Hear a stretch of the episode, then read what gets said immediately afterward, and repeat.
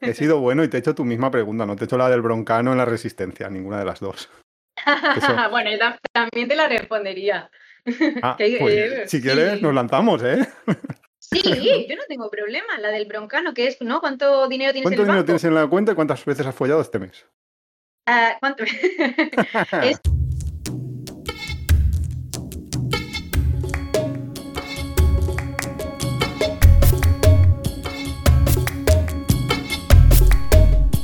Hoy es el capítulo 8 de esta cuarta temporada y hoy vamos a hablar con... Pues hoy tenemos con nosotros a, Chris Blázquez. Me cuesta mucho ¿eh? lo de dos zetas en la misma palabra. Así que, Chris, preséntate tú. Yo soy Chris Blázquez y lo pongo así también con, dos zetas marcándolo eh, en la página web porque es, que ¿eh? es, muy complicado. Significa hija de Blasco, que es lo gracioso, porque sabes que Martínez, ah. hijo de Martín, Rodríguez, hijo de Rodrigo o hija, y yo soy hija de Blasco, pero en algún momento de la historia, hijo, eso... Se fue la zeta se fue a Z. Y bueno, me presento, soy Chris Blázquez y soy profesora de español online, pero ante todo viajera. O sea, yo lo que me dedico a hacer es viajar enseñando español online. Es en, en resumidas cuentas. Y ahora, yo que he visto tus entrevistas en, tu YouTube, voy a hacerte lo mismo. Cuenta una anécdota, así sin Me encanta. Vale, cuenta una anécdota. A ver, eh, yo cuento ¿eh? Cuando te lo hacen a ti, ¿eh? Sí. Sí, sí, normalmente yo primero les pregunto en las entrevistas, les digo, te voy a... Bueno, ahora ya me ha dado por no hacerlo, depende del día, ¿eh? Pero les pido antes, digo, piensa no te vas a salvar esta vez. Claro, claro. Em, bueno, yo les cuento mucho una anécdota que me, a mis estudiantes eh, que me pasó a mí en Canadá porque me gusta explicarles que, la, que cuando tú aprendes un idioma mm, la vas a acabar siempre y que yo soy la primera que la acabé. Y hay una anécdota que les cuento mucho, que es que cuando yo estaba viviendo en Canadá me fui para aprender inglés eh, trabajando de au pair, ¿no? que es como lo de cuidar a, niños y a niñas en, familias. Y me pasó que estando hablando, eh, hablando con el padre, eh, perdón, con el tío de los niños que yo estaba cuidando allí, el, muchacho me estaba enseñando en el vídeo del móvil, me estaba enseñando un vídeo muy chulo de unas cosas que estaban hechas con, estos eh, palitos de, helado, ¿no? Y era una cosa, una manualidad guapísima, súper chula, enorme, gigante, que se notaba que llevaba muchas, muchas horas de trabajo. Y, y, claro, era un trabajo que se notaba que era manual, que eso no lo había hecho ninguna máquina. Y yo, claro, con toda mi ilusión del mundo, fui a preguntarle, oh, ¿is that a hand job? ah, vale. vale. Claro, eh, pues yo súper contenta y emocionada eh, y el hombre pues me puso una cara de... Mm, y no lo yo, yo, entendí que algo malo había dicho. Así. Ah, ya luego Por la cara. claro, claro, ya y luego entendí que, que bueno, me dijo, eso no, eso no, tú te refieres a, eh, ya entonces ya me explicó lo que era el craft, tal. Sí, sí. Y, ahí fue cuando, cuando te das cuenta, ¿no? De que al final tú tienes una cosa súper lógica en tu cabeza, que es un trabajo manual, y que Y que la traducción literal es peligrosa. Exactamente. Así que esa es mi anécdota, que le cuento he, sido, para que... He sido bueno y te he hecho tu misma pregunta, no te he hecho la del broncano en la resistencia, ninguna de las dos. bueno, también te la respondería. Ah, pues, si quieres, nos lanzamos, ¿eh? Sí, yo no tengo problema. La del broncano, que es, ¿no? ¿Cuánto dinero tienes en el dinero tienes en la cuenta y cuántas veces has follado este mes? Uh, ¿Cuánto? este mes, bueno, este esta mañana. Está muy avanzado, ¿eh? Tenido, este mes está avanzado. esta mañana he tenido suerte y me ha tocado. Bien. La lotería, dices. La lotería, la lotería. y luego del dinero en el banco, tengo varias cuentas, tengo que mirarlas, pero eh, ahora mismo unos entrepitos y flautas, eh, 4.000, 5.000 euros, eh, todo de, mi, de, mi, trabajo como profesora de español, que es mi, ahora mismo mi, ¿cómo diría? Pues mi tranquilidad, de decir, yo, Sí, mi colchoncito, mi, como ahora me voy de viaje a mitad de noviembre, empezó a irme en bicicleta por España con la intención de llegar a la India, pero este primer viaje va a ser solo en España, para habituarme yo, que es la primera vez que cojo yo la bici, que el día que se me rompa algo, que se pinche una rueda, yo me ponga a llorar en una esquina hasta que venga alguien a rescatarme, pues no tengo ni idea. Pero bueno, eh, me da esa tranquilidad, ¿no? Decir, dime, dime. No, habéis dicho un tema interesante para los viajeros que nos estén escuchando, o la gente que sueña con hacer un viaje, o con, yo qué sé, Supongo que a lo largo del episodio irá saliendo de perder el miedo, pero mucha gente, nosotros sí que vemos de, ostras, igual son un poco kamikazes, salir sin colchón, porque en un viaje también pasan cosas y, hace falta... Para bien y para mal. Claro, hace falta cierta digamos, maniobrabilidad, que puedas de activar un plan B. ¿A ti te han pasado cosas malas en el viaje o te has salvado de alguna?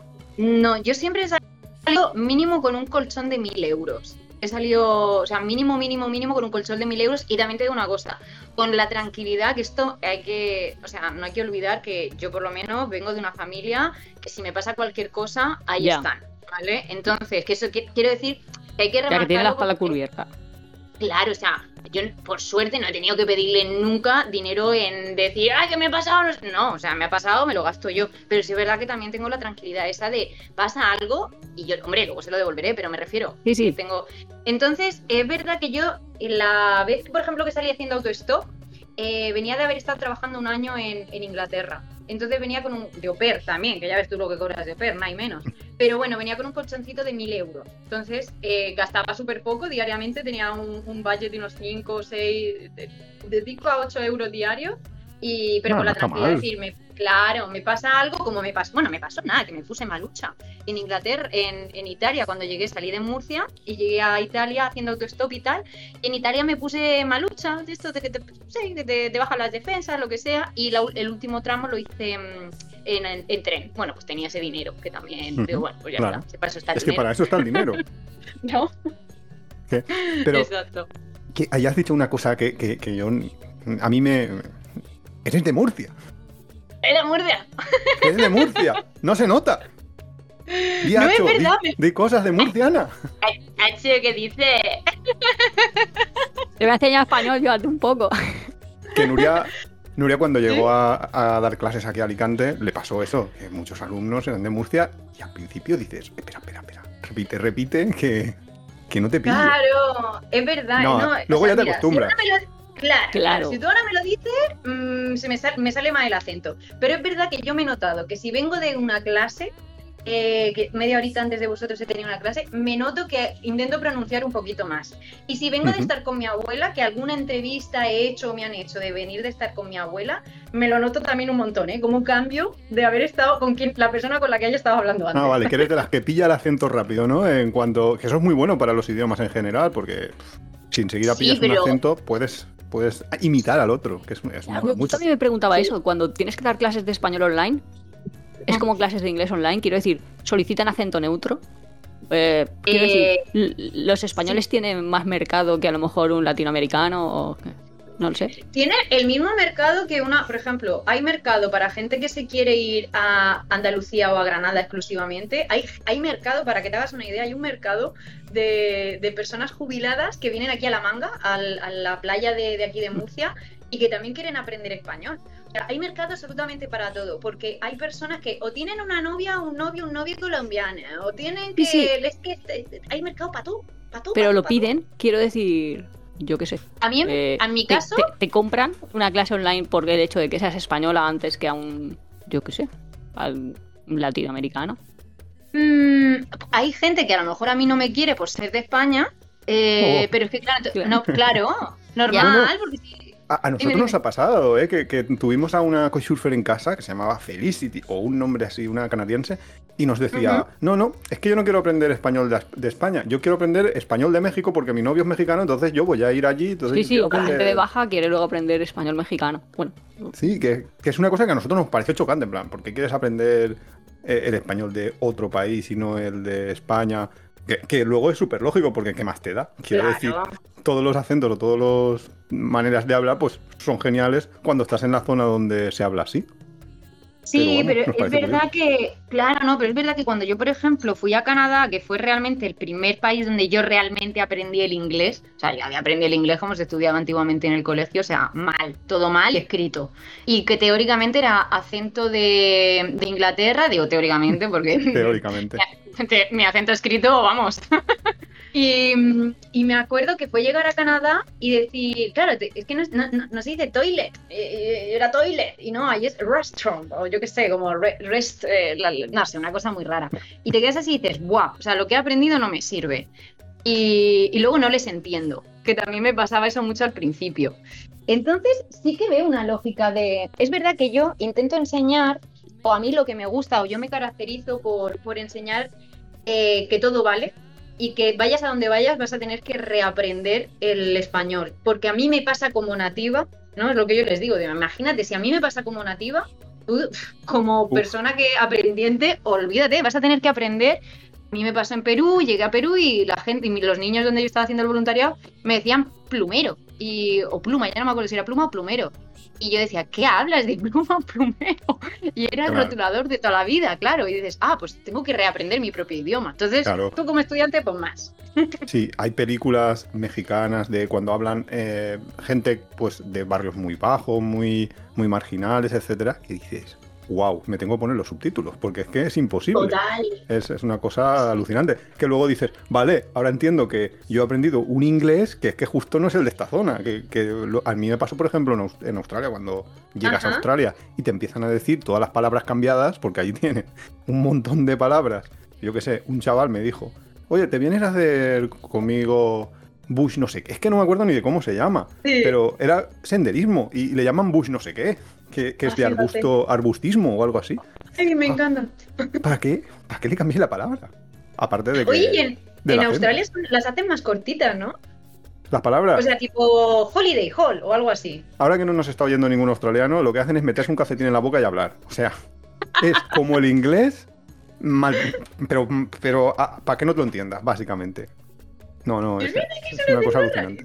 Mucha gente dice eso, como que es más difícil entenderlo o algo así, pero es lo que estábamos diciendo antes. Cuanto menos expuesto estés a un determinado acento, que es como lo que yo decía de yo no entendía a los murcianos porque nunca había oído un murciano, porque en la tele. Porque antes en la tele no había murcianos. Ahora en la tele tampoco. Te ponían en. No sé si en farmacia. De, y ya está. En farmacia de guardia o en alguno de estos te ponían la típica esto para hacer risa. O sea, que te ponían a la murciana de. que era la señora que limpiaba ya. Eso es otro, eso es estereotipo. otro, otro tema. Es verdad, ¿no? Pero esto es un tema súper interesante que yo he reaprendido cuando hice el Erasmus. Eh, mi mejor amigo era de, casualidad, era de Murcia y él era historiador, era una es un historiador, una persona, a Juan Pedro, o sea, em, maravilloso, inteligentísimo, con un una, un bagaje cultural de todo. O sea, él hablaba en murciano, murciano, murciano, y me acuerdo, sigue hablando, y me acuerdo que le decía a alguno, hijo, es que cuando hablas así no te tomo en serio. Dice, pues eso es culpa tuya, porque el clasismo también tiene, claro. Eh, también, también tú estás haciendo un sesgo del conocimiento que yo te estoy exponiendo por un acento que no tiene nada que ver. Igual, igual de orgulloso tengo yo que estar de mi acento de Murcia como el de, yo qué sé, una chavala de Donosti. O sea, pues tiene que tener el mismo prestigio. Que la televisión y todo eso, bueno, pues ya está. Hombre, lo, pero bueno de hoy en día es que hay YouTube. Que, que, en YouTube están todos los acentos. Es que eso ha cambiado, mm. yo creo que radicalmente, porque antes es que era, pues, incluso cuando ibas a la televisión, que yo me acuerdo más que por en España, o sea, la televisión española, nosotros somos de Valencia, Canal No, eh, te pedía que tuvieras un acento neutro. Y se decía, pero ¿qué coño un acento neutro? Dentro del valenciano hay varios acentos claro, que pedían. Te pedían el neutro. Que, además, hay, un título para eso. Igual. Que tienes que sacarte el título de lenguaje para los medios de comunicación. Sí, sí, sí. Que es qué palabras se dicen y qué palabras. Sí, sí. sí, es así de, eso y trabajabas. Claro. Y ahora mismo, pues bueno, tienes una variedad de canales vía YouTube, vía Twitch, vía mil historias que puedes escuchar muchos acentos. Es mucho más expuesto a todos los acentos. Lo que no sé es dónde llegaremos con ello. no sé si habrá un final de un acento mezclado todo, pero.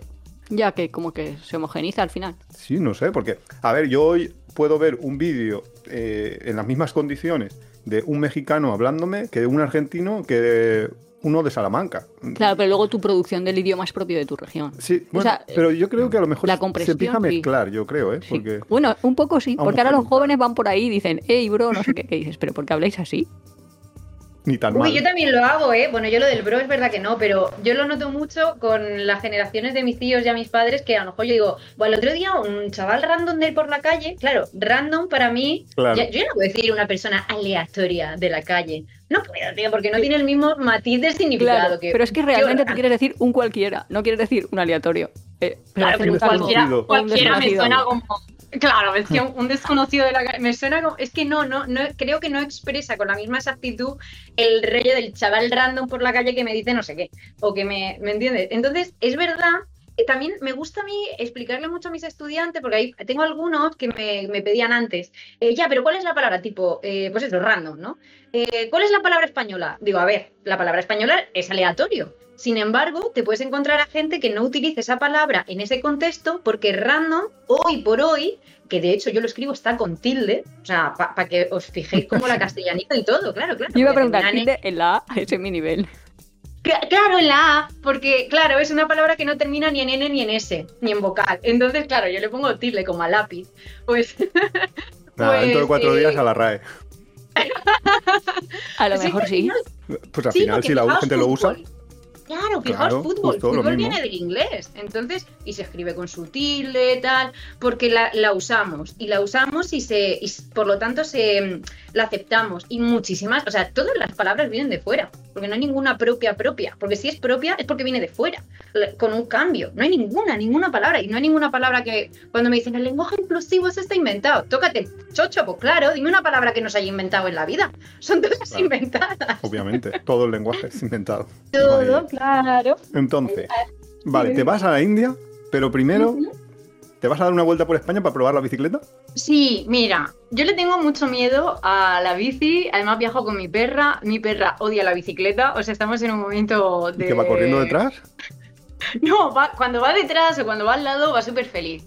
Eh, pero cuando va dentro de la caja, y yo le he puesto, escúchame, no te creas tú que no va como una reina. Eh, le he puesto un cojincito, le he puesto ahí una mancita, tiene una caja más grande de lo normal, eh, que para mí es más. Pero bueno, digo, venga, para que vayas tú cómoda. Pero no, no, no le mola eso de ir atada y no poder moverse como, como ella quiere. Es una perra que se ha recorrido medias, bueno, media Sudamérica no, pero el, cono sur de Sudamérica se ha recorrido y nosotras hemos caminado y caminamos por la calle suelta. Porque es paraguaya, ¿verdad? Mi perrita paraguaya. Sí, ella es paraguaya. ¿Y cómo fue? ¿Que, la encontraste por la calle o qué pasó con.? Mira, no, mucho menos romántico, la verdad. Yo llevaba un año.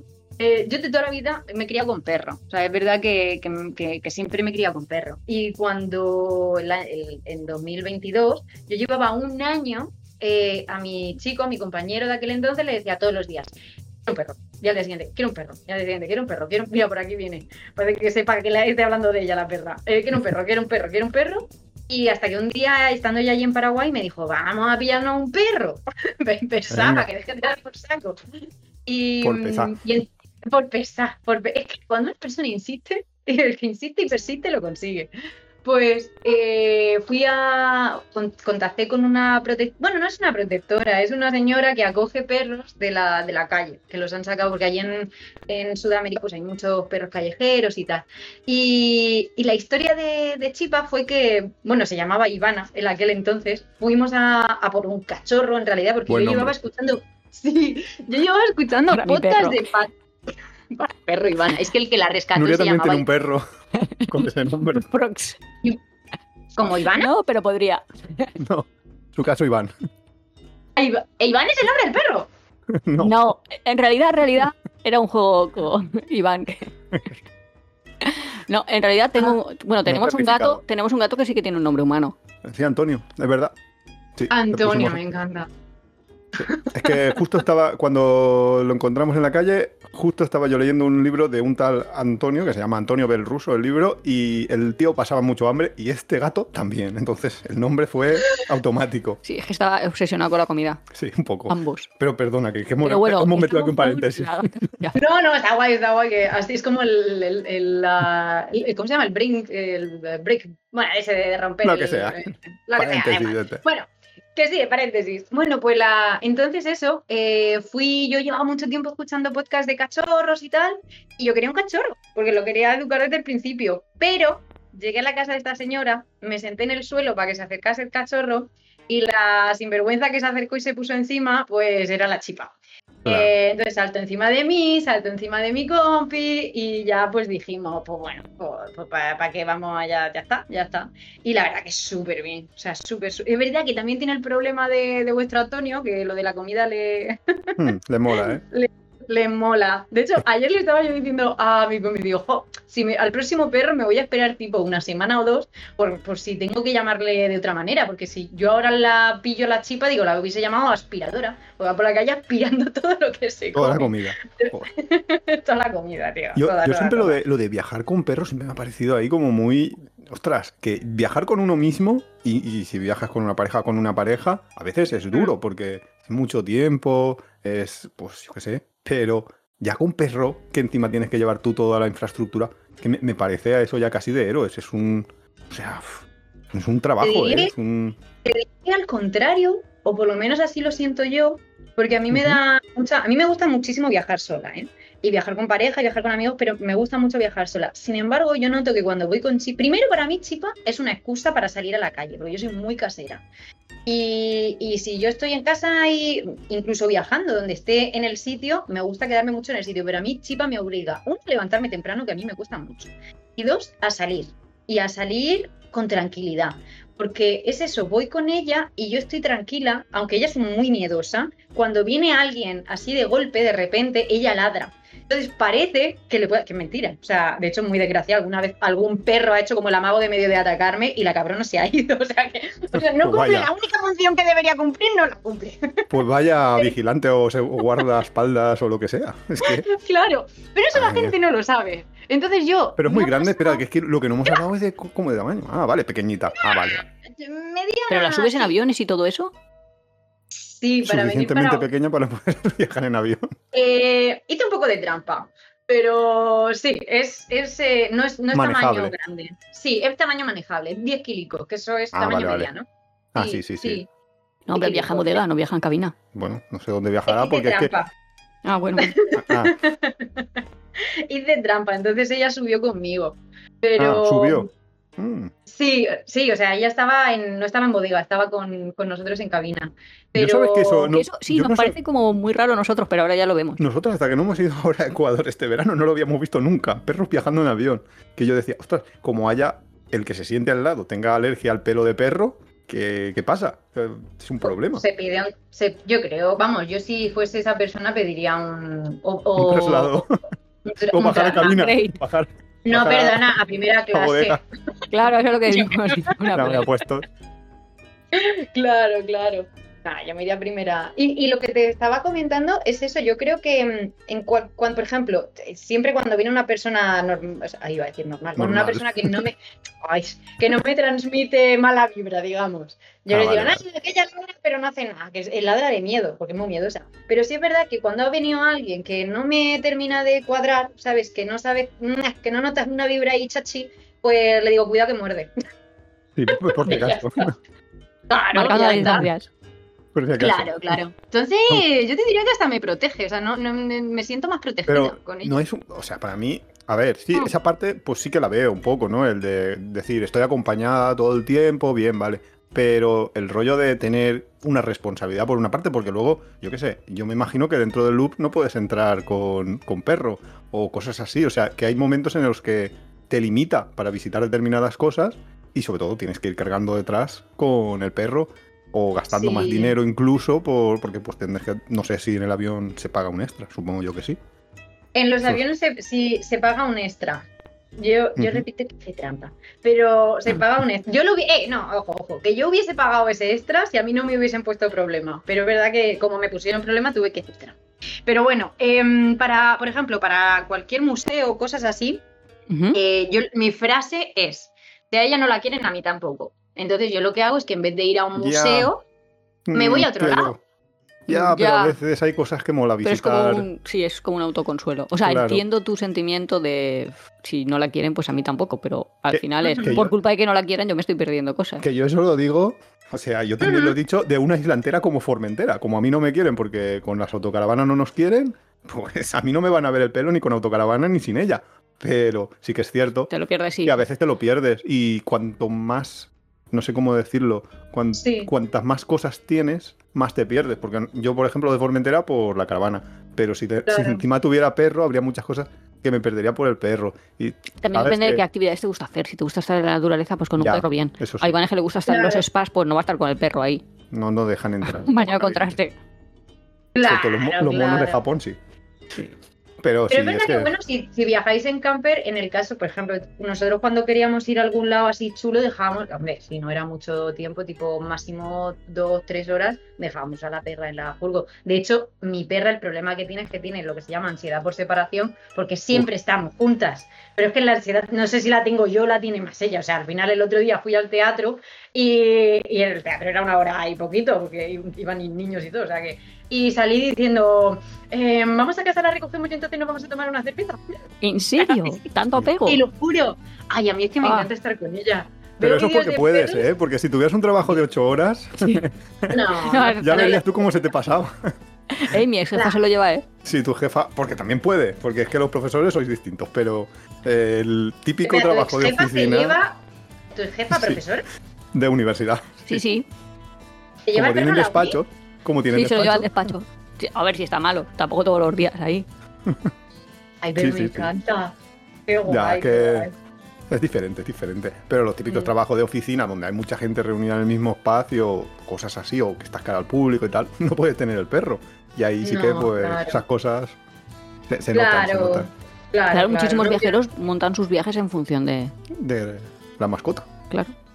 Bueno, Claro, de la mascota en este caso o de la familia, pues O de la gente, Eso. mientras Los tiene hijos, niños los pequeños, hijos los pues, consideramos pues, mascota, ¿no? Aquí en este podcast. Por tanto. no, pero no, lo decía más bien al revés, como que si lo hace por un hijo, ¿por qué no lo va a hacer por un perro? Pues Yo creo que harías más cosas por un perro que por un hijo si nos ponemos a, a- a rascar. Pero bueno. No me mires así. es que me ha dicho ahí como diciendo Nuria, mala madre en potencia. Voy a- hacerle No. una entrevista a las malamadres, a ver. A ver qué.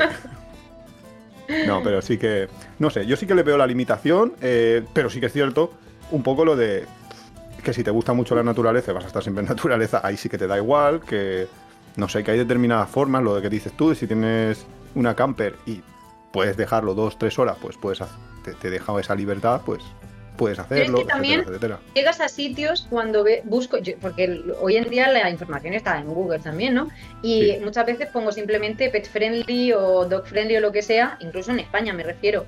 Y Sí, sí, claro, sí. eh, al final, es lo que te digo, ¿no? A este restaurante no me no quieren a Chipa, por lo tanto no me quieren a mí, pero busco en internet y busco otro. Y claro, cuando me ven, en- porque veo que es dog friendly, cuando me ven entrar con la perra, se vuelven loquísimas la gente. Pero en plan, muy bien, ¿no? Porque ese, ese sitio es apto para animales, por lo tanto quieren a los animales. Entonces te hace descubrir también sitios que quizás de otra manera no, no irías.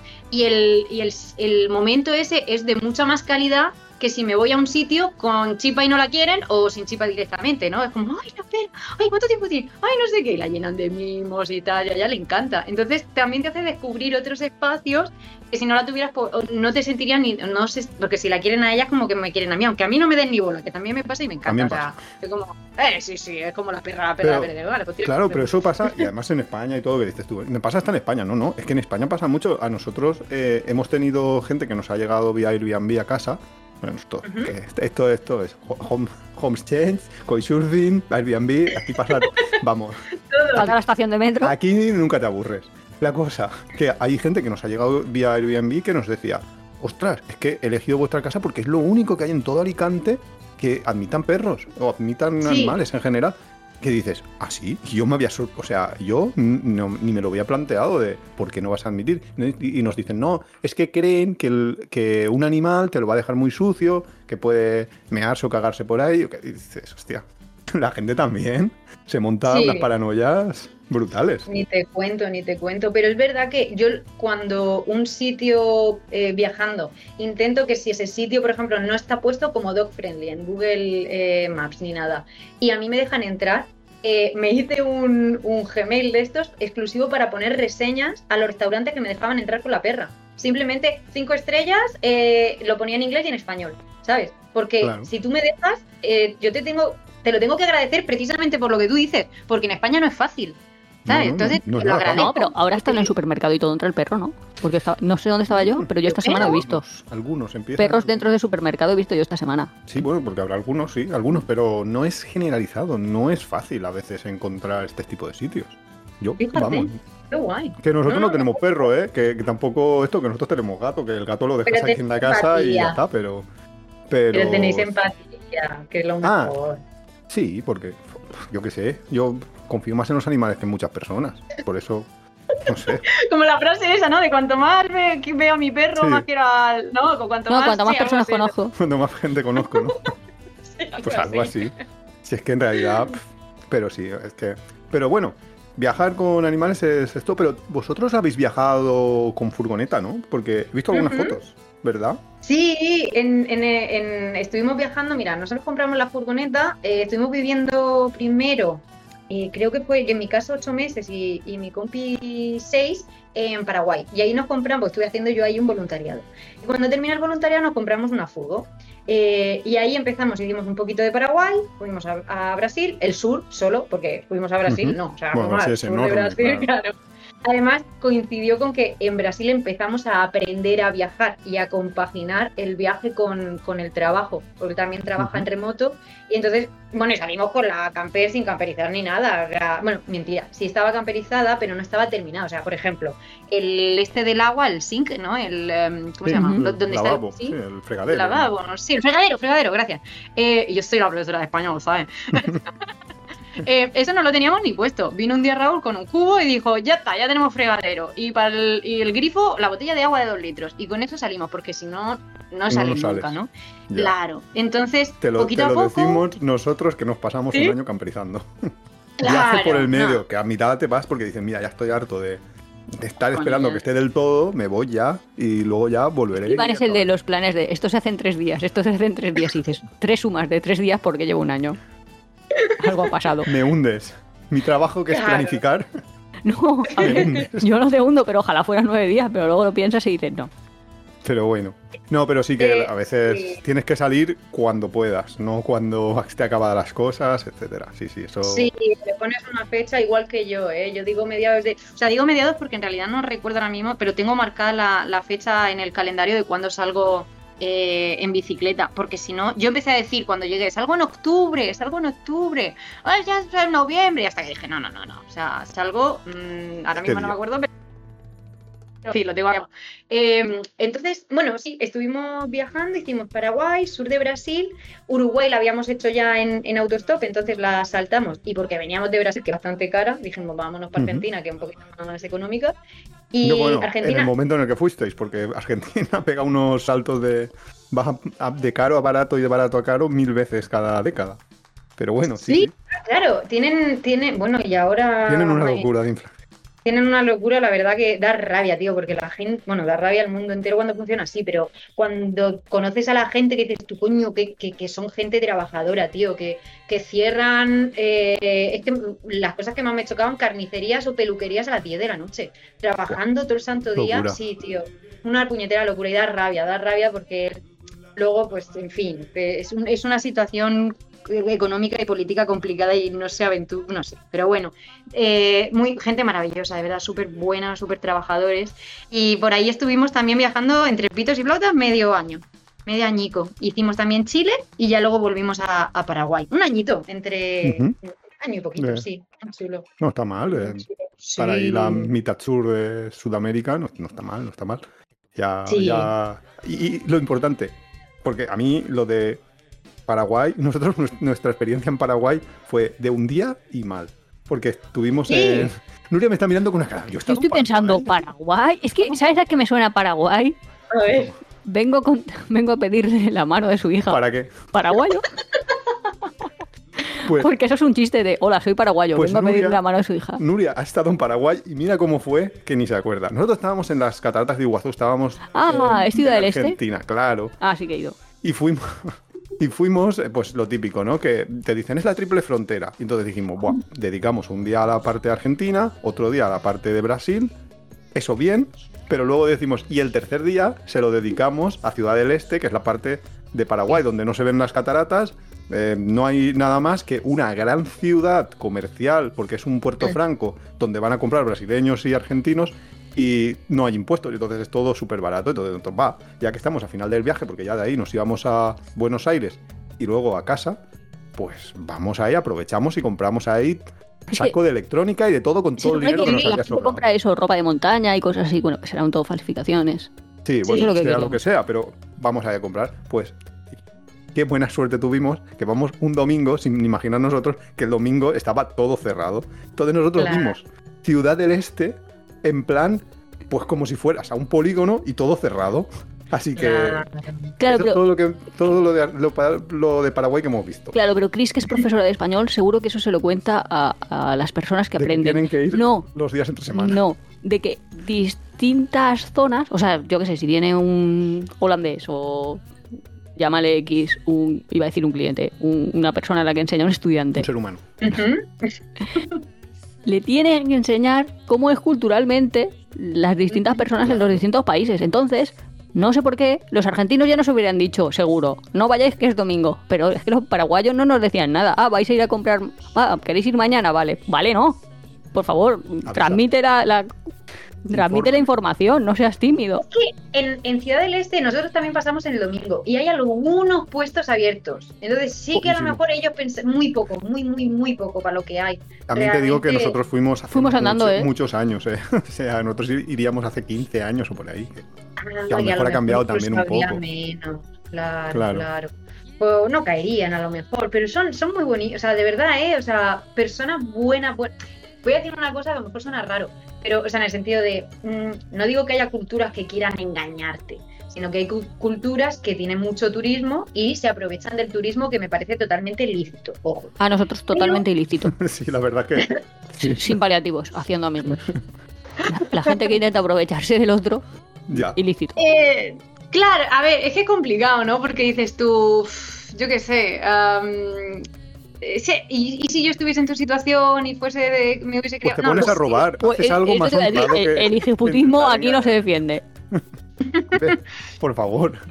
y no eres turista, porque eso luego... Es que a veces te intentan engañar con cosas que dices, no me jodas. Mira, a nosotros en Senegal, por ejemplo, un tío, bueno, primero nos hizo la típica de la leche, que esa, bueno, que es, ay, mi hijo, que es que tal, te vas a comprarle leche, que ya lo haces en plan, voy a comprarte la leche yo y te la doy, pero es que luego está conchavado con el de la tienda para devolvérsela y al día siguiente estar ahí. Pero es que luego le decimos, no, es que queremos ir porque así ya de buen rollo, o sea que nosotros no considerábamos que él fuera a devolver la leche, luego al día siguiente es cuando nos dimos cuenta. Porque eh, nosotros queríamos ir al día siguiente a ver un parque natural y demás. Pues el tío, no sé qué tenía con un taxista, le dijo, no os preocupéis que este taxista mañana va a recogeros a vuestra a vuestro hotel, eh, a la hora que me digáis, tal, va, os recoge, os lleva y, os va a cobrar tanto. Vale, pues el taxista al día siguiente nos aparece en la puerta del hotel a la hora convenida y nada más salir, paramos en una gasolinera y nos pide ya muchísimo más de lo que nos había convenido para poner gasolina porque si no, no llega o no sé qué. Entonces nosotros nos quedamos así en plan, no me jodas, que ahora yo me tengo o sea, me has hecho esta jugada, que yo no sé si has ganado algo, pero no vas a ganar nada porque yo no le voy a dar ni un duro al taxista. No sé si el taxista te dio ayer, pero tú me acabas de joder el día porque yo ahora ya no me puedo volver a buscar otro taxista, me, me cuesta un montón el trabajo y yo pierdo el día de la visita. O sea, ese tipo de cosas es las que dices, eh, no, no se puede, no se puede ser un cabrón ahí y aprovecharte de la gente tanto.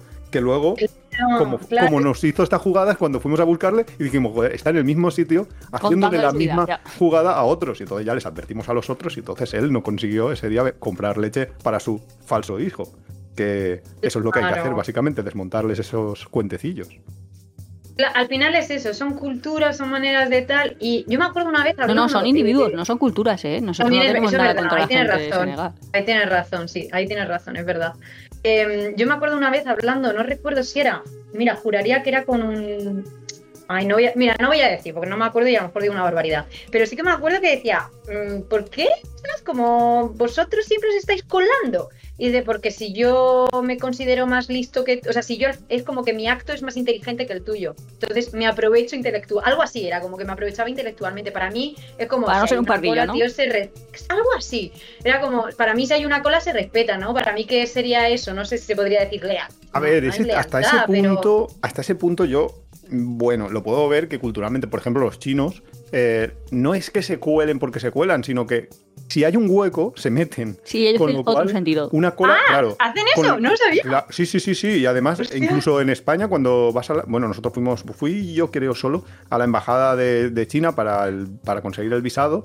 Yo fui a la vuelta. Claro, a la vuelta, mm, vale, pero, o sea, fuimos porque primero tienes que ir, entregar tu pasaporte y luego tienes que ir y, y recoger el pasaporte con el visado. Entonces, mm. cuando llegas allí, que tú, claro, todavía no has ido a China, luego cuando vas a China ya lo aprendes ves que hay un. Tú estás haciendo cola normal en el. O sea, tú ves un montón de gente porque no hay una cola normal, hay un montón de gente, tú te pones detrás y más o menos como la carnicería, que yo no, no sé, no, no pido la vez, yo ya controlo a la gente que hay y ya, pues cuando pasa todo el montón de delante de mí, voy yo. Pues ahí no, ahí se te meten. Y entonces, claro, cuando aprendes ya eso, ya dices, vale, aquí hay que sacar los codos, no hay ningún problema, pero pero lo tienes que aprender. Eso no lo considero tanto como una estafa, como el intento deliberado, ya pensado, ya traído desde casa de intentar engañarte y conseguirte sacarte dinero y sobre todo hacerte perder el tiempo, que es lo peor que pueden hacerte en un viaje. Sobre todo, a ver, si estás un año, quizás no, pero mm. si estás 20 días, 15 días, te pueden fastidiar mucho. Total, total. Oye, pero hablando de las colas, eh, me acabo de acordar que mm, en, eh, era en Brasil, en Argentina. Estos hacen, cuando, no sé, pero eh, hacen colas para subir al autobús. Yo no sé en el resto de España, pero en Murcia la cola del autobús no existe. o sea, la gente se apelotona y la que es más lista y sabe realmente dónde realmente, porque yo me lo sé porque ¿Dónde para, ¿no? Exacto, tú te pones ahí. a nosotros nos, regañaron en Cuba. De hecho, dijo la frase: Os creéis primer mundo y no sabéis hacer una cola. una fila o no sé cómo dijo. Sí, sí, sí. lo dijeron así de claro. Así, ¿eh? En me encanta. Sí. Y, y verdad, claro, o sea, ¿Y qué es eso? Que en España no se hacen colas. No... se hacen, tío, no se hacen. Entonces, claro, te quedas así y dices. No, pero eso también, eso sí que me parece bonito de viajar, ver como diferencias culturales que se han ido desarrollando mm. un poco diferentes. No. Ir viendo, sí, como es un poco diferente todo. Pero bueno, entonces, en Paraguay conseguís una furgoneta. Eso explícanoslo, porque eso, eso yo creo que es un material de, primera, hombre. ¿Cómo conseguiste comprar? Cállate, pero... cállate, lo de la furgoneta. Dime, dime. No, tu pareja si era de Paraguay, entonces ya se me va No, no, no, no, de Murcia, de Murcia. ah, vale, vale, vale. Sí, sí, sí, además prácticamente el mismo barrio.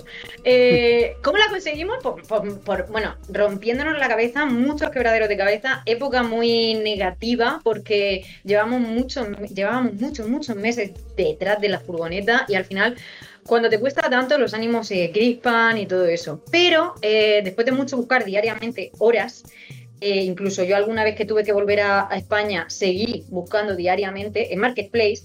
Em, incluso barajamos la posibilidad y estuvimos hablando con un tipo para ir a Argentina a comprar una, también en Brasil, o sea, salirnos porque en Paraguay no hay vida camper, ¿no? Hay muy poquita, muy, muy, muy poquita, o con otro pensamiento, no con el nuestro, ¿no? De, de lo que sería esa van life. Y al final encontramos una furgo que está súper bien, de hecho la tenemos ahora en venta y está súper bien, pero súper bien es que la compramos con 50.000 kilómetros, una van del año 96.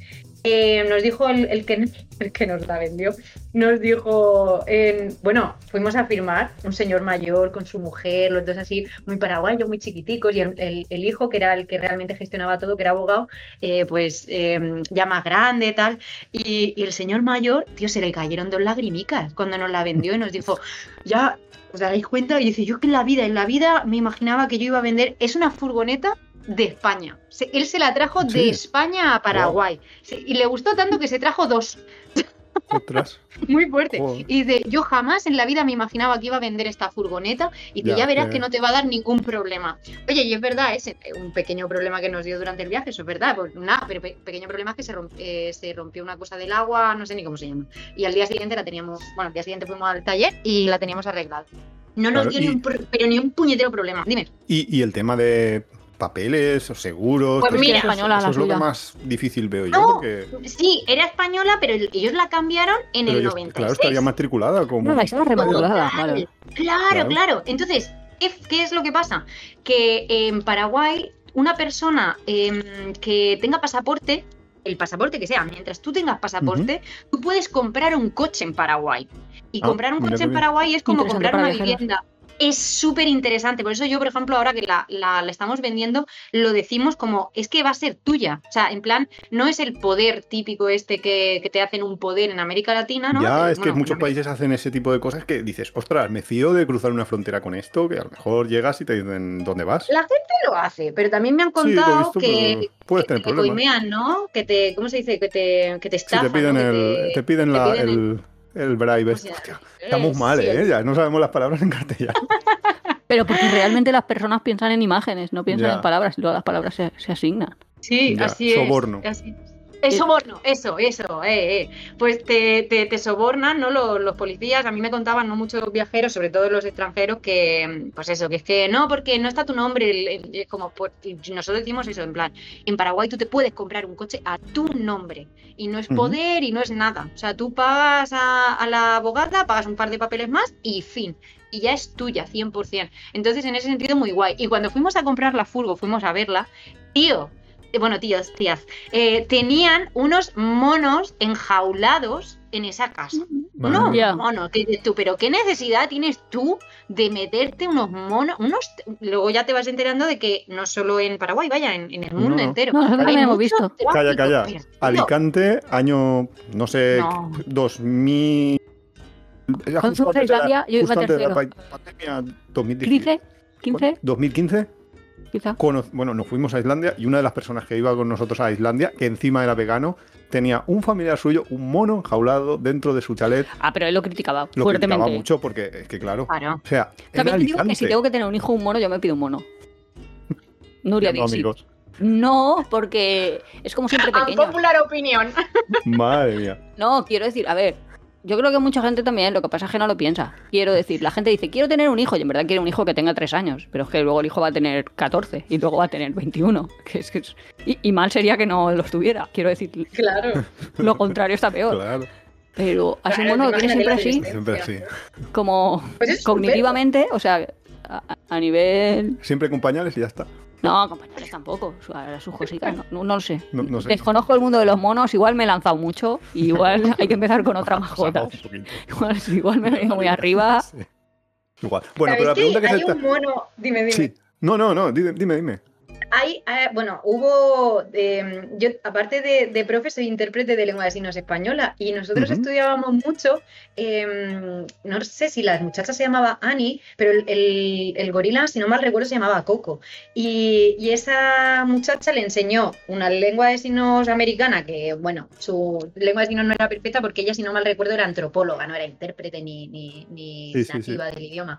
Pero es verdad, tío, que le, ens- eh, chicos, chicos, perdón, eh, que mi tío es muy general. Pero bueno, le enseñó Muy ese. murciano. mm, No. muy murciano. No, ya. No, le pero- enseñó. Le enseñó lengua de signos eh, a un nivel que, claro, porque muchas veces les habían enseñado a los gorilas o a los monos como a hablar fonéticamente, ¿no? Con fonológicamente. Es que no- ellos no tienen esa capacidad eh, que tenemos nosotros, eh, pues eh, la garganta, como lo que se llame eso, sino que eh, a través de conceptos, que es lo que decías tú antes, Nuria, le.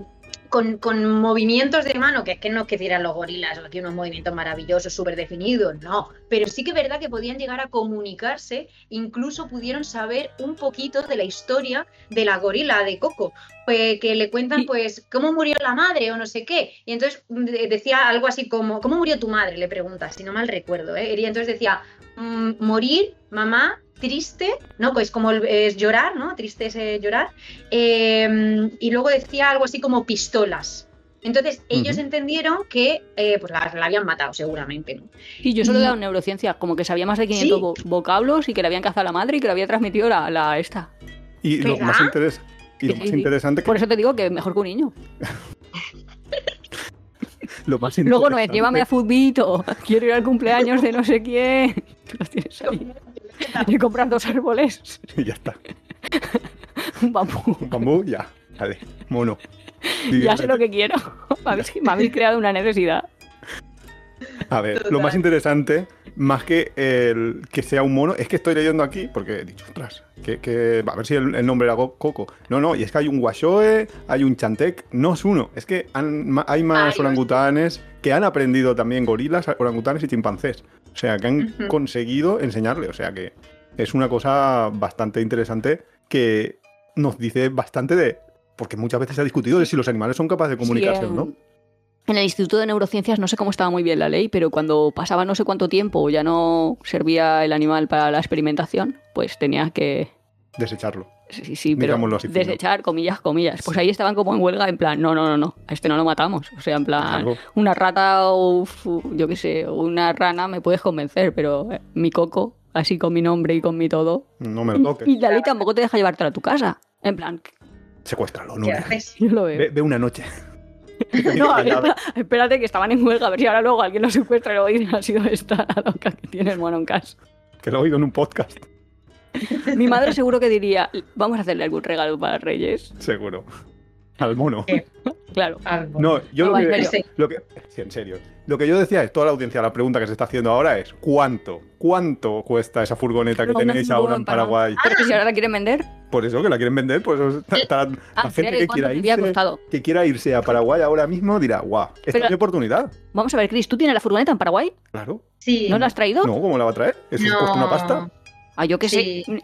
¿Qué es el bagaje de, de dónde? Yo sé que ha hecho la vueltita esta por el cono sur, pero yo qué sé si luego Sí. se había vuelto.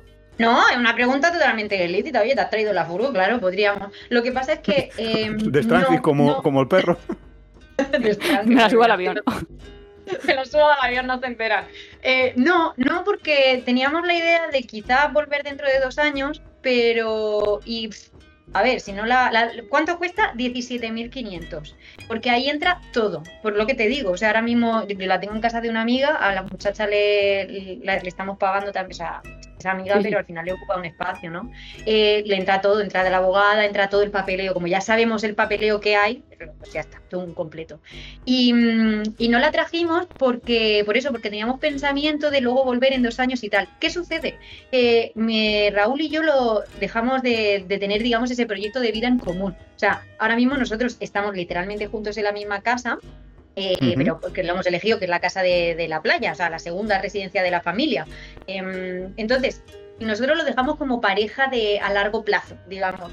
Pero por, por eso, porque él quería una vida estable, quería una vida más en, en Murcia, con su campo, con su, ¿no? Él, él quería, ya había probado el tema de la furgo y a él le había reafirmado que ese tipo de vida no es la que él quiere. Y sin embargo, a mí me pasó el contrario, era como yo furgoneta para viajar sola, no, porque me da pánico conducir, o sea, pánico fatal, lo paso muy mal, no hay vez que no coja un coche, aunque sea pequeño, ¿eh?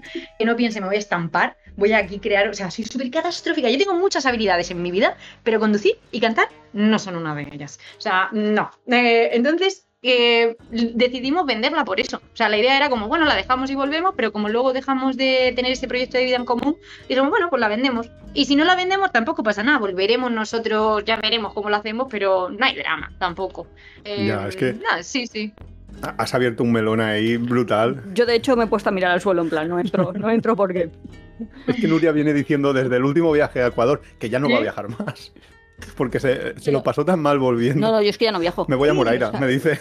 Sí, sí, yo ahora me voy a ir ahí a Moraira. Bueno, me puedo ir a Moraira, venís a Bacalpe, ese es mi, Ese es mi tu rango, rango de, de vacaciones.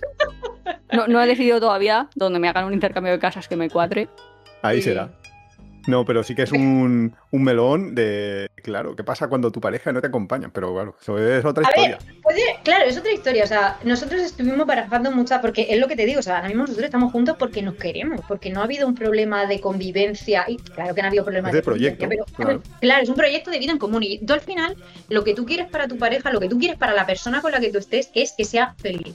Y si el estilo de vida que tú tienes no le va a hacer feliz, o sea, a mí no me puedes encerrar en Murcia, y menos en el Claro. campo. Sea, no, no puedes. Yo, Ni con no, un mono. me- con- De los, de los que habla con lengua de signos, digo. No, Es un no, mono no. que tengo grande, ni aunque me regales un mono que habla lengua de signos, ni con esas. No puede ser. Claro, no puedes, tú no puedes encerrarme a mí y sería muy egoísta que yo te pidiera. De hecho, estuvimos barajando muchas cosas, en plan, incluso un medio año, medio año, medio año en Murcia y medio año fuera. Eso no es pero- bueno ni para uno ni para el otro, pero oye, suena bien. Exacto. Eh, ¿Solo consensos? Los consensos, claro. Sí. Oye, si hubiese salido, pues mira, pero no salió, decidimos no hacerlo. Eh, que no es ni mejor ni peor, vas buscando. También piensa que final- encontrar un compañero de vida es más difícil que encontrar un compañero de viaje, ¿eh? Sí, eso es verdad. A Total, veces total. puede Esa es muy buena. Es muy buena esa frase, pero es verdad. O sea, al final, yo qué sé. A vosotros, que, en qué pe- pe- abrimos melón, ¿en qué momento estáis? No, nosotros bien. Pff, A ver, ya me está medio convenciendo de, pero si quieres ir a Calpe, pues vete. Vamos a Cerdeña, en plan, vale, va, ya entiendo lo que quieres. Playa Mediterráneo, estar tranquilos en una casa, venga. O vamos a, a Grecia, o así Claro. como. Siempre hay como puntos en común, así, Claro, hay que convergencia. buscar, hay que buscar la convergencia. lo que realmente te puede gustar. También es que piensa que viajar es muy genérico. Todos viajar. Sí, Bueno, a ver, claro. todo viajar no, pero que. Moverte es viajar. Claro que si a ti a lo que a lo mejor lo que te no sé, ¿eh? me estoy aquí metiendo eh, ¿cómo se llama eso? En un jardín. No, eh, consultorio sentimental de la señorita Francis en tiempo de viaje.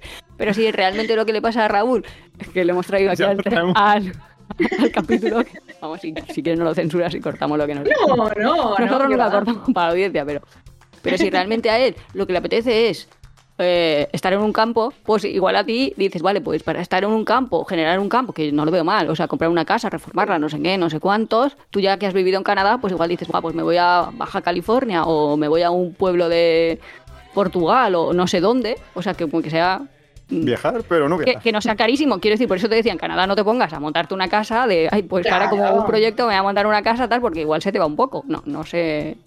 Claro, claro, no, no, no, no, totalmente. Pero igual eso, pues te vas ahí a un sitio de Portugal, te compras una granja, que yo como ahora veo 800 canales de YouTube de gente que hace eso. Es que aquí tenemos una teoría, y es que los viajeros empiezan mochileros, o sea, es la primera fase del viaje, mochilero, tal cual. Hay luego un montón que van desapareciendo de ese mochilerismo y se hacen habitualmente porque tienen hijos. Por así decirlo. Sí, y luego hacen viajes puntuales, ya pues a lo mejor llevan la mochila, pero más estilo pues lo que nosotros llamamos padres, ¿no? Con su maleta, que van a su hotel, con los niños si tienen niños, etcétera. Esos desaparecen, eso es nada, eso fuera. Pero muchos mochileros luego pasan a, la camper. Entonces se hacen camper, súper... Ahí el momento camper de la camper es lo mejor del mundo, esto es... Bien, ¿vale? Pasan unos años y luego se montan su granja, su... No sé cómo decirlo, su, su campito y, y es como una evolución. ¿eh? Y luego están los locos como nosotros que lo tenemos las tres cosas a la vez. Pero... No, mucha gente lo tiene a la vez, más o menos. bueno, mucha gente, cuatro locos somos, pero, pero, pero sí que es un poco una evolución que suele pasar bastante en, muchos viajeros. Que... Sí, sí, totalmente de acuerdo, ¿eh? Y a mí me ha pasado, lo que pasa que yo siento ahora que he incluso involucionado porque, claro, yo pasé de yo estoy volviendo en el sentido de, claro, yo pasé de mochilera, eh, no volvería a viajar, es solo mochile, o sea, tipo una semana, sí, coño. Pero eh, como he hecho viajes de meses, no, yo ya no, no, no, no, no vuelvo a mochilera, tío, que pesa mucho la mochila. Em, entonces de ahí pasé al camper eh, y de camper he involucionado a bicicleta, pero porque me da miedo conducir, si no, yo seguiría en camper. Mm, sí. Es que sí, hay, a la bici sí. Eso es otro, eso es otro, sí. Que también se van ahí un poco. Sí, sí, sí, sí. Pero bueno. Pero sí, sí, estoy totalmente de acuerdo. ¿eh? habría que hacer un estudio científico de esto porque, porque esto, esto da, porque hay muchos viajeros y podríamos hasta trazar ahí un mapa de cuántos se han ido por aquí para esto. Ah, eso es un, una cosa interesante para un sociólogo. Bueno, pero de todas maneras, el proyecto que está diciendo ella, que es tener una furgoneta, o sea, conseguir que alguien te venda una furgoneta que ya está en Sudamérica para que alguien haga toda América del Sur, pues hasta el tapón del Darién también es una cosa que a alguien le puede interesar. Muy, muy interesante, claro. Sí, claro, sí, y ya te digo, y es que, o sea, yo no me hubiese vuelto, a mí se me caducaba el pasaporte, y porque yo ya te digo que le tengo pánico al coche, si no yo no me hubiese vuelto, porque je, estaba viviendo un, pero yo es que me levantaba, que había días que me levantaba y decía, pero es que estoy viviendo un puto sueño, y, y a lo mejor estaba en el centro de una ciudad asquerosa que estaba escuchando a mí, y el día anterior no intentaron robar la bici, que la llevamos detrás, ¿me entiendes? Por decirte, pero para mí era como, pues, o sea, yo quiero llegar a México. Y, no vuelvo por, por, eso, porque quiero ir viendo por aquí principio con la bici en una zona segura, ¿no? Es, es, España, es tu cultura, es tu idioma, es tu gente, realmente lo, lo, las reglas te las conoces y poco a poco pues iré, iré viendo, pero no descarto, o sea, yo a América Latina tengo que volver, como sea. Claro, y en tu día a día, ahí no hemos entrado. Y en tu día a día viajando, ¿cuántas horas das clase o cómo te lo montas? O... Pues yo de muy poquitas en general. Eh, yo empecé dando bastantes horas y luego fui subiendo la autoestima, que es muy difícil eso. Es decir, mm, subí el, fui subiendo el precio. Yo empecé con 9 euros la hora o 10 euros la hora, 10 euros la hora me parece. Bueno, 9 presencial, 10 online que, era muy gracioso porque ganaba realmente más dinero eh, en una, por ejemplo, en dos horas seguidas en, online que en Lima cuando daba ya clases de inglés y de italiano necesitaba tres horas realmente porque era una de ida, una de dar clase y otra de vuelta para nueve dólares y luego 20 si, si estaba dos seguidas, ¿no? Entonces, em, yo ahora doy, pues ahora lo que he hecho para, para este viaje de noviembre es que me voy a juntar las clases solo en dos días a la semana. Entonces, quien quiera entrar, por eso es lo que te digo que tengo ese colchón de, no, creo que son 4.000, 5.000 euros. Porque digo, a malas, malas, malas, si yo dejase de trabajar mañana, eso lo hago mucho para viajar. ¿Qué es lo peor que te puede pasar, no? Eh, em, Es que, ¿Qué es lo peor que me... Que, te- que es que se eso me, es lo que se me acabe- básico que tienes que pensar, claro. Todo el mundo Sí, debería es lo- pensar así. de- Claro, ¿qué es ¿Cuál lo peor? Digo, que me tenga que Claro. poner de trabajar de camarera. Pues me Lo peor es morirte. Te lo digo yo que casi muero en el aeropuerto de Panamá serio? para más señas. volviendo de ¿Qué Ecuador. pasó? No, pues es ¿Qué eso por lo que no quiere viajar más. si es que. ¡Hala! ¿Pero qué te pasó? Nada, que estaba. Que, Tu- Tuve una hemorragia uterina, vamos, básicamente.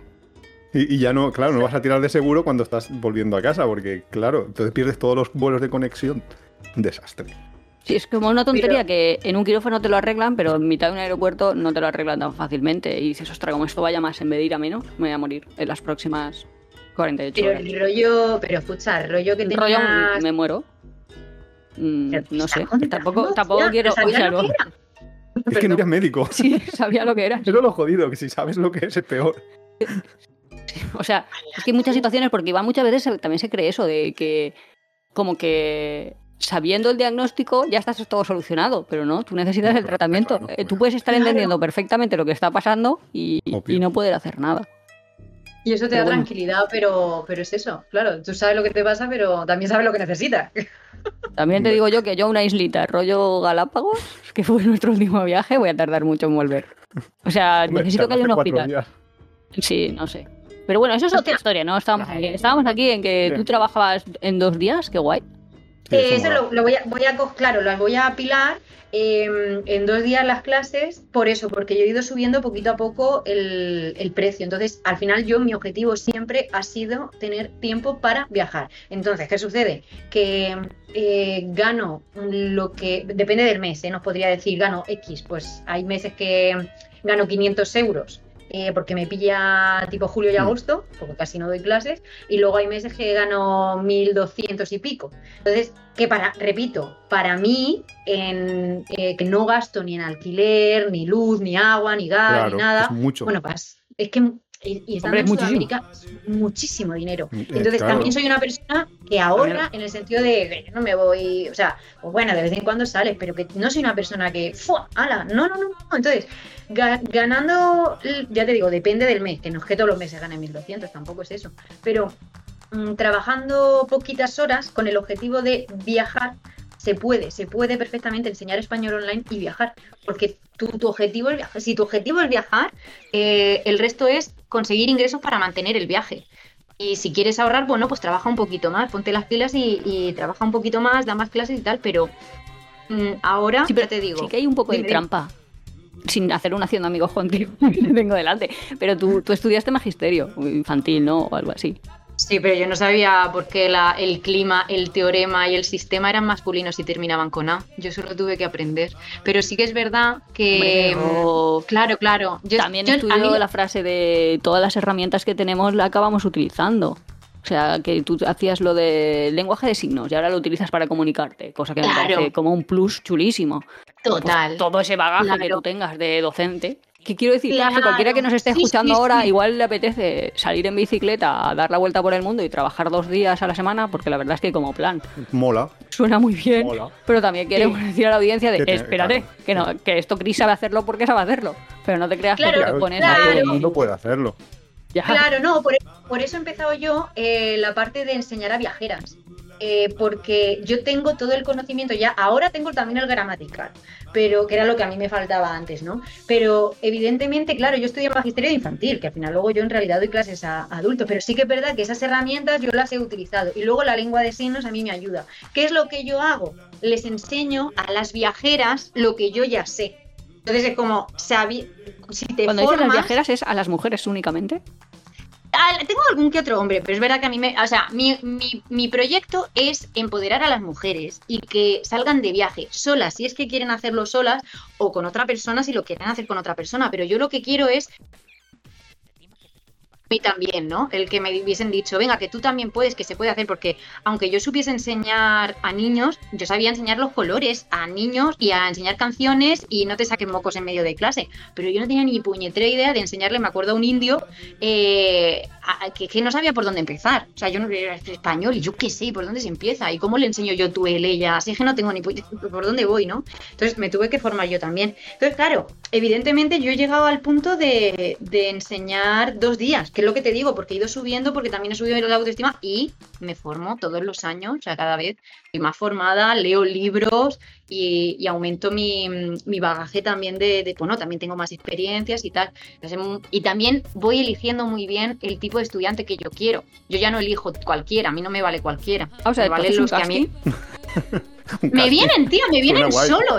no, claro. No, yo lo tengo puesto como solo doy clases a beginners. Y si no eres beginner, entonces te voy a dar solo clase de ah. conversación. O sea, si tú quieres gramática conmigo, tiene que, tienes que ser un cero, o sea, hay que decir un A1 o máximo A2. si, no, si no necesitas ya caña, claro. o sea, que tú, preparación C1 no te apetece. Yo lo que, es que hago, yo hago preparación C1 para valenciano porque soy voluntaria lingüística. Y también me resulta como hay que estudiar hay que estudiar esto lo estoy haciendo yo como un voluntariado y, se me está poniendo bastante cuesta arriba esto está difícil ¿eh? yo creo que necesitan un profesional. Mis alumnos necesitan un profesional. Bueno sí. Se supone que tendría que ser solo clase de conversación que en principio es solo conversación y sustitución de grandes errores o que básicamente en valenciano son castellanismos de cara al examen pero enseguida, claro, es que enseguida te metes en muchos errores son gramaticales a esos niveles, hace 1 C2, pues ya tienes que hacer correcciones. Entonces, y me han dicho que también en la escritura, ¿no? En plan B y V y todo eso. Sí. Claro, todas las diferencias. Hay bastante. Es justo, es justo. Es porque el castellano, de eso sabrás tú más, que tú eres la profesora de castellano, yo no tengo ni idea, pero como que el latín coge toda una línea y en el castellano, no sé por qué, se separó. No, el valenciano se quedó en latín, exacto. Sí, si ella también habla italiano, el, valenciano lo hace. Claro, el, el, español lo que hace teóricamente, digo teóricamente porque no lo hace siempre, pero teóricamente en 1700 lo que es la, la Real Academia Española de la Lengua, que limpie, pule, pule y da esplendor, no te lo pierdas tú, el eslogan que me llevaba, eh, lo que intenta, por ejemplo, en la primera edición, la eh, farmacia se escribía con PH y la siguiente edición, farmacia la simplifican y la hacen con una F. Entonces, teóricamente se simplifica y por eso se castellaniza. Eh, y el valenciano, le, mm, y ya no sé si el gallego también o el asturleonés, pero se queda, como tú dices, más en el, en el latín, más respetando la parte etimológica. Pero bueno, que nosotros lo hacemos con el verbo hacer, ¿eh? O sea, viene del facer, ¿no? Y, y, le mantenemos esa H por respeto a la F anterior. Igual que lo hacemos con hijo, igual que lo hacemos con harina. Claro, y en valenciano son fe, sí, claro, se mantiene la, sí, sí, todas son Fs. Claro. Bueno, oye, dale, dale, nos, nos, quedaríamos aquí hablando tres horas, pero habrá que cortar esto porque si no la gente luego tiene aquí un podcast de dos horas. Pero muchísimas gracias por haber estado. muchas gracias a vosotros, me ha Toda la gente que quiera contactar contigo tiene el blog Chris Blázquez. Si lo digo bien. Es muy fácil, pero a mí, con las tetas, a mí lo de las tetas no me. Luego te digo quién, se llama ¿Punto es o punto com? Punto com. Punto com. Pues chrisblázquez.com, ahí tenéis canal de YouTube. Eh, si buscáis en Google, os aparece. Y, y, para los fanáticos de YouTube, yo os recomiendo pasaros. Además, lo tiene organizado con playlist. Y les hace entrevistas antes, les hacía entrevistas a la gente preguntando,les preséntate más anécdota. Hoy es que le he hecho una, hoy le he hecho una a Íñigo de Viajando Simple ah, y lo he pensado, sí, nosotros lo hemos tenido. Pues, lo, he pensado, no, nosotros, nosotros nos ha tenido. Él nos ha tenido. Ah, mira, qué guay. O sea, que si alguien quiere encontrar nuestra entrevista, pero bueno. Bueno, que era. Pero una cosa, ¿le has hecho la típica broma? Porque ya no es de viajando simple, es de viajaba simple. Pues más o menos, pero no tan así. Ahora luego la escuchamos. Nosotros es que somos muy, muy, fans. sí, en plan me lo comentó mi, mi compi Raúl, me dijo, oye, pues no es tan de, ya no es tan simple, porque llevaba la estufa. Y dije yo, bueno, en realidad, no sé, me parece La estufa y la Alexa entera, ¿no? ¡Hostia, la Alexa es verdad! ¡Qué bueno! No sabía. Qué fuerte. Bueno, pues nada. Pues nada, Cris, pues que te vaya bien, ¿eh? Muchas gracias. Mucha suerte en tu viaje. Y, y, estaremos en. Nos informaremos de por dónde andas de camino a la India. Igualmente, a ver si os vais a Calpe o a dónde vais vosotros. No, eso es en agosto, pero es que, es que Iván me ha contado que antes, eso es para el viaje de, agosto, pero antes tenemos viaje en el puente de Navidad, en el puente de diciembre, viaje en Navidad, viaje en Semana Santa. que eso es el viaje de otro. ¿no? es a, largo plazo. pues nada, muchísimas gracias y hasta la semana que viene a toda la audiencia. Nos vemos, nos oímos el próximo, capítulo. Hasta la próxima. Hasta la semana que viene.